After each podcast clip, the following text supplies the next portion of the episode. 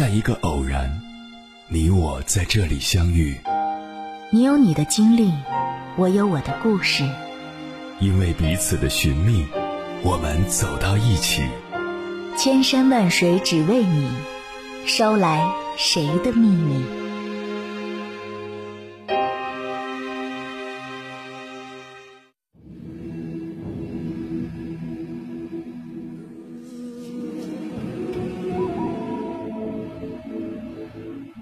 回来，各位夜行者，这里是正在直播的中国交通广播，千山万水只为你，深夜不孤单。我是迎波，绰号鸭先生。我要以黑夜为翅膀，带你在电波中自在飞翔。中国的白领可能是全球最忙碌的职场人，即便是外出休假旅游时。老板们也常不忘给高层员工加上一条：带上电脑，保持手机二十四小时畅通。这并不是开玩笑，至少当年我在广告公司上班时，就曾经在青岛休假期间被叫回北京参加一个重要的客户提案。至于休假期间接听电话、处理公务、用电脑继续修改文件，乃至在公司年会上赶 PPT。那也不是什么新鲜事儿，并非只有我个人感受如此。二零一三年中，法国皮尔曼商务旅行公司针对七个国家的调查显示，与欧洲人不同，中国人最倾向于将私人生活与事业混为一谈。高达百分之八十五的中国人和百分之七十四的巴西人会在度假和周末期间仍携带或使用。电脑、智能手机和各种电子设备，而只有百分之四十七的英国人和百分之五十的德国人会这么做。百分之九十二的中国人和百分之八十三的巴西人认为这种生活更有利于他们的职业生涯，而其他国家的比例仅为百分之七十。欧洲人不仅讨厌在私人生活中处理公务。反过来也一样不喜欢，百分之九十四的法国人和百分之六十二的德国人不会在工作中做私事。的确，中国人即便在休假中也常常离不开工作，他们的旅游计划往往像一个日程满满的计划表，几乎每个人都带着相机四处拍照，一如美国作家苏珊·桑塔格曾嘲讽的那样。在休闲时都伪装成像是在工作。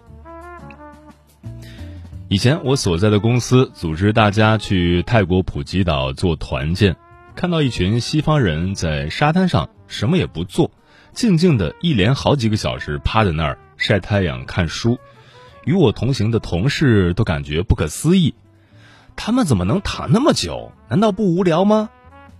我当时心想。休闲不就是什么也不用做吗？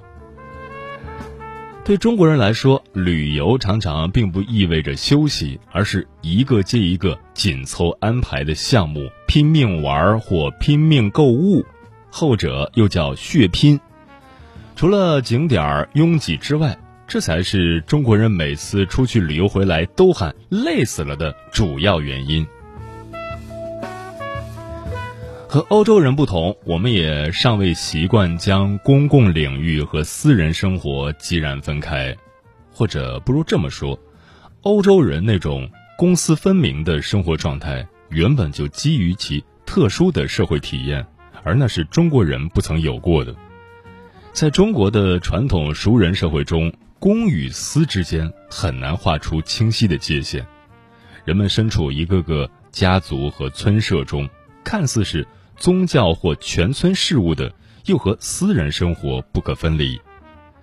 按现代对公共和私人的定义来说，那时的世界既非公共也非私人，两者混淆不分，个人也不存在一个外力完全无法介入的私生活领域。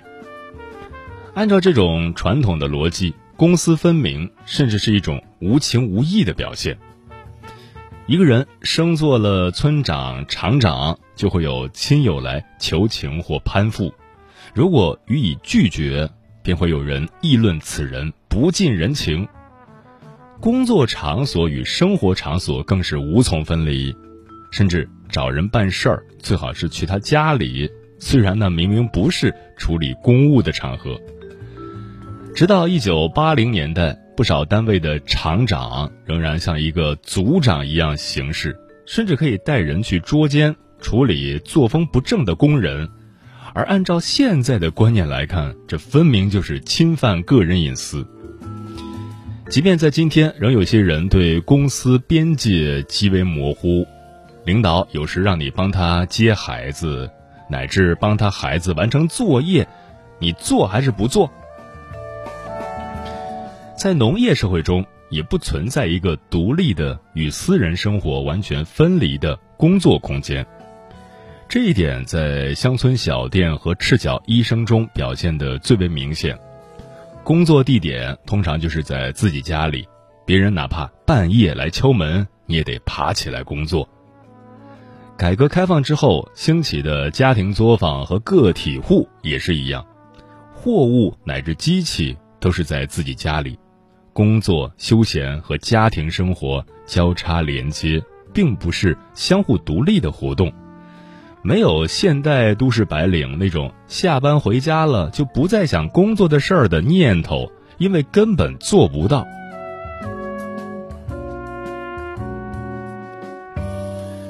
话说回来，欧洲人原先的生活世界也差不多如此，所不同的是，他们早早经历了现代工业革命，以至于工作生活场所逐渐彼此分离。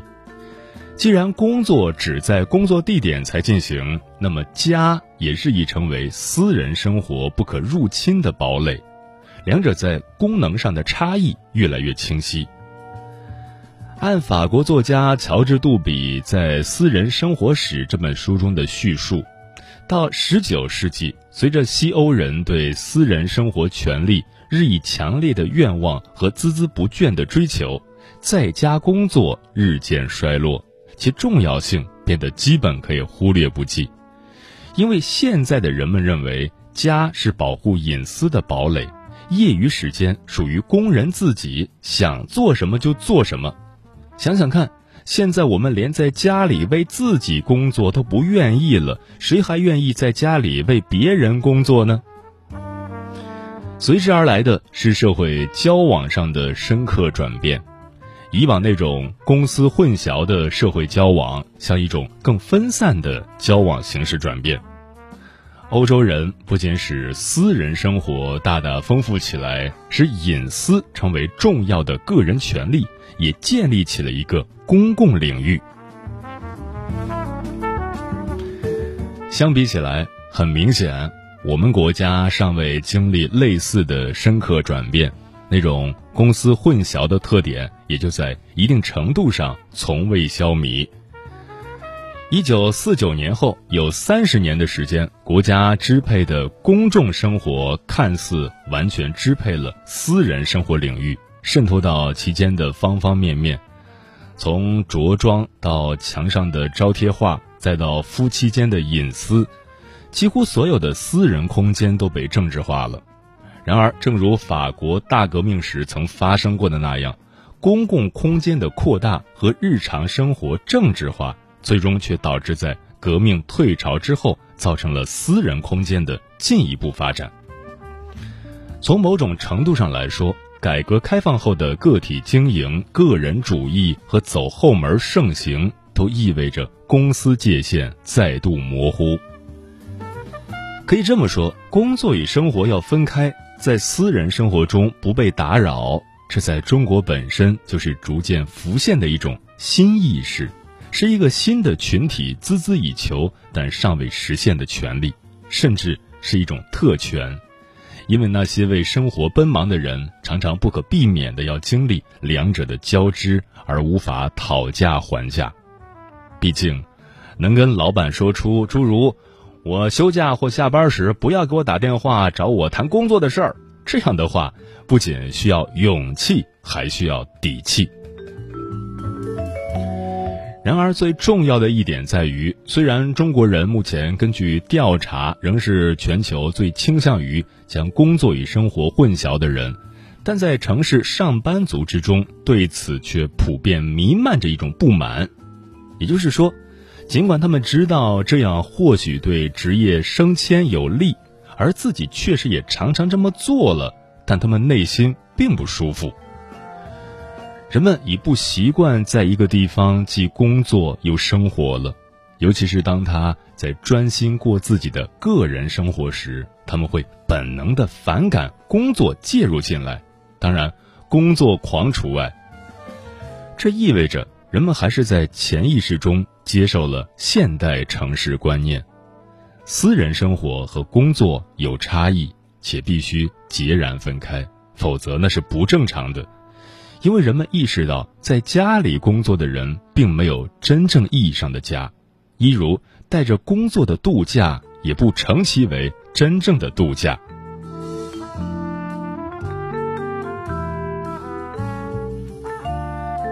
不同国家与文化的人们对此的反应自然也常有不同。新教文化的德国和北欧人通常对公司界限谨守的最分明，而在拉丁和地中海文化中，家庭生活和外界生活则常常互相渗透。这也是为何巴西人也表现出工作与生活不分明的原因。至于中国人，对人们来说，公司生活领域截然分离，在很大程度上仍是一种城市里的新现象。这取决于人们如何意识到这个问题，又怎样行动。不过，有一点似乎是确定无疑的：即便人们说不清楚自己想要什么样的公共生活，乃至有时愿意为了工作牺牲一部分私人生活，但他们在不断的反思中。对自己究竟想要什么样的私人生活，正有着越来越清醒的认识。正如历史上一再发生的，随着生活的实质内容发生变化，私人生活的意义得到深刻的认识之后，也将改变公共生活。因为所谓公共生活和私人生活，向来是根据彼此来界定自己的。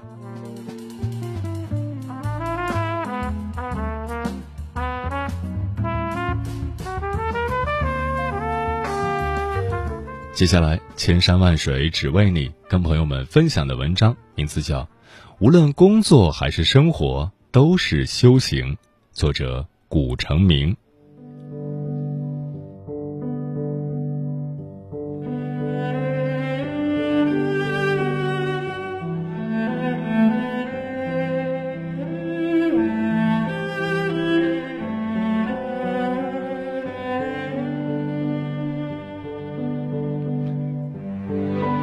佛家说，世间万物都由心生。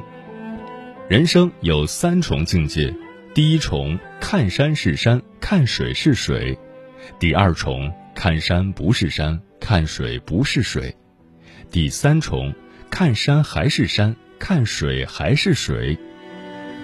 我们凡夫俗子整天纠结于工作生活的平衡，却总也不平衡，而且越来越不平衡。徒生许多烦恼，我也总是被问起如何做到工作生活平衡。我的感触就两个字：修行。看山是山，工作是工作，生活是生活。几千年的农业社会，我们的农民从来都是日出而作，日落而息，春种秋收。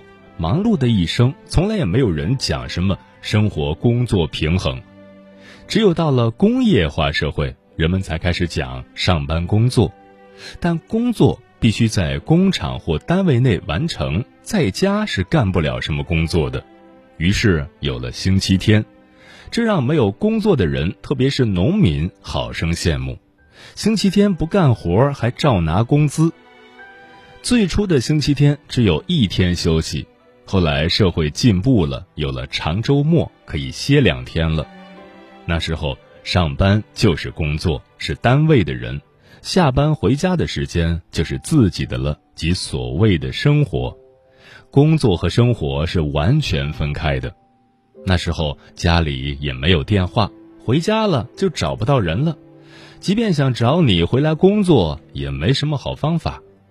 慢慢的，有了电话，遇到急事儿可以打电话找人。记得当年做医生的时候，一般人家里都没电话，只有科主任家里有，为的是抢救病人的时候，科主任能到场或方便请示工作。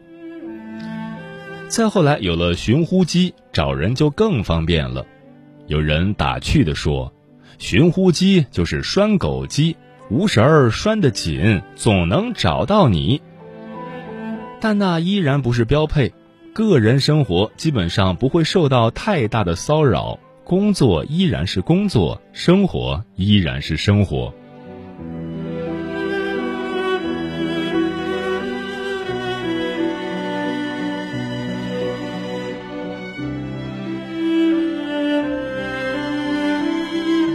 看山不是山，工作不是工作，生活不是生活。自从有了移动电话，人们的沟通就发生了革命。不管你走到哪里，你都能被找到。因此，有些人不胜其烦，下班后干脆就把手机给关了。我曾遇到过个别奇葩老板，干脆不配手机，有事儿找司机。一般人遇到这种人也都知趣，不会去过多打扰。伴随着互联网，特别是移动互联网的发展，微信的广泛应用，谁还好意思下班关机呢？再说，手机已经成了我们身体器官的延伸，甚至是我们生命中最不可分割的一部分。你再也没有理由说我下班关机了，除非你是在飞机上，但该来的还是会来的。哪个人不是一下飞机就收到一堆的短信和消息？手机不仅让我们无处可逃，连你在哪儿都能定位，连找个借口的理由都没有了。理论上，你的生活根本没什么隐私可言，工作上的事儿随时都可以找到你，没有人关心你是在工作还是在生活。今日世界，你就是多大的圣贤都没办法把二者完全分开。原来出差，我总是设一个 out of office，也就是说，我出差了，邮件回复晚或事情处理不及时，你要理解。现在基本上也懒得设了，因为你即使去趟欧洲或美国，也就能清静十几个小时。没有邮件，还有微信，还有电话，总能找到你。原来你还能讲，我这儿信号不好。随着五 G 的到来。估计用不了多久，找个躲避的理由也越来越难了。你能找到的理由比较充分的，只剩下休假了。没有急事儿，不要找我。可即使如此，很多人还是会忍不住在休假之余上网看邮件，或用微信回复工作。我们越来越忙的主要原因是，工作把我们的碎片化时间占满了。工作和生活的界限没有了，工作已不是纯粹的工作，生活也不是纯粹的生活。另一方面，工作和生活不平衡的人中，大部分都在抱怨工作影响了生活，很少抱怨生活影响了工作，好像工作是罪魁祸首，而生活才是美好的。由于工作影响了生活质量。所以，想尽办法减少工作量，减少工作带来的影响。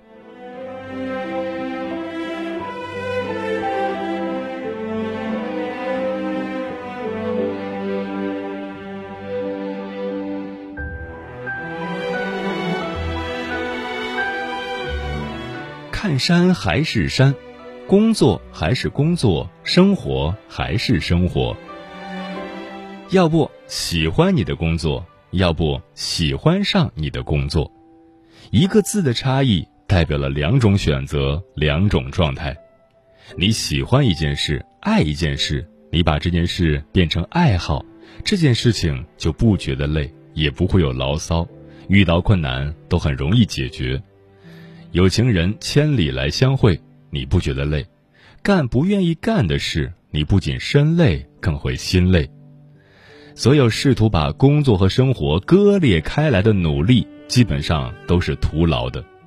只有把工作和生活有机的融合在一起，达到佛家所说的更高境界，看山还是山，看水还是水，工作就是生活，工作能给你带来极大的愉悦、极大的成就感和人生实现。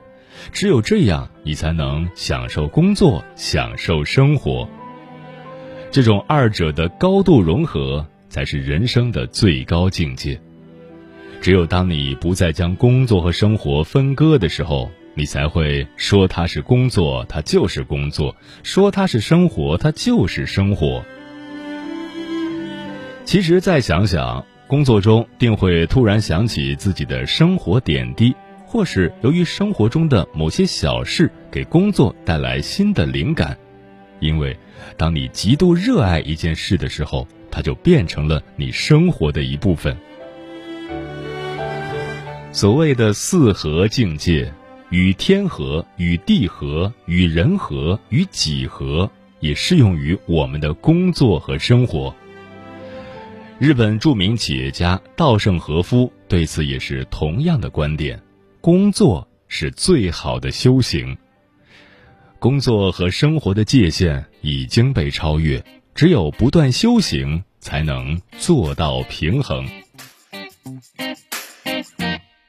什么时候我开始没有梦想？什么时候不看小叮当？什么时候不信超人会飞翔？鼓起勇气只敢穿上狼。好想回到青涩的时光，有 Michael Jackson 陪我翘课逃亡。好想回到年少无知的轻狂，随手就能摘下星星和月亮。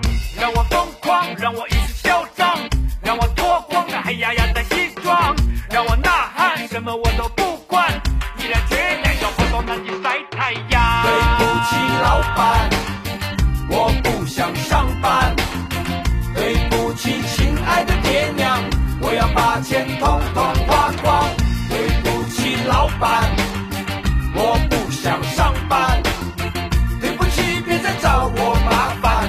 只想要吊吊郎当。哦嗨呀，那咿呀那鲁哇那鲁哇，哦嗨呀，那咿呀哦嗨呀。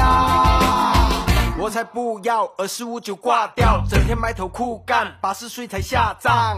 我才不要每天早餐、午餐、晚餐，早睡早起上班，就像机器空转，所有新鲜事都与我无关。世界末日我都还在加班，重新装饰一天一天消散，痴心妄想的都入土为安。让我疯狂，让我一次嚣张，让我脱光那黑压压的西装，让我呐喊，什么我都不管，毅然决然我跑到泰国吃西餐。对不起，老板，我不想上班。对不起，亲爱的爹娘，我要把钱统统花光。对不起，老板，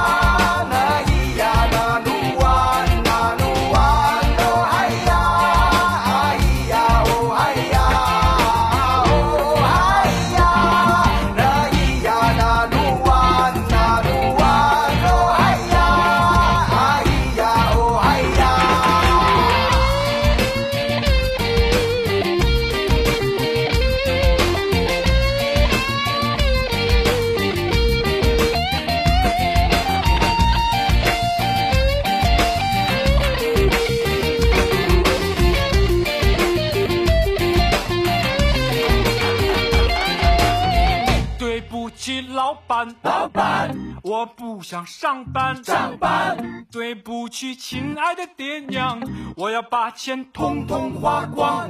对不起，老板，老板，我不想上班。上班，对不起，别再找我麻烦，我只想要吊吊郎。对不起，老板，老板，我不想上班。上班，对不起，亲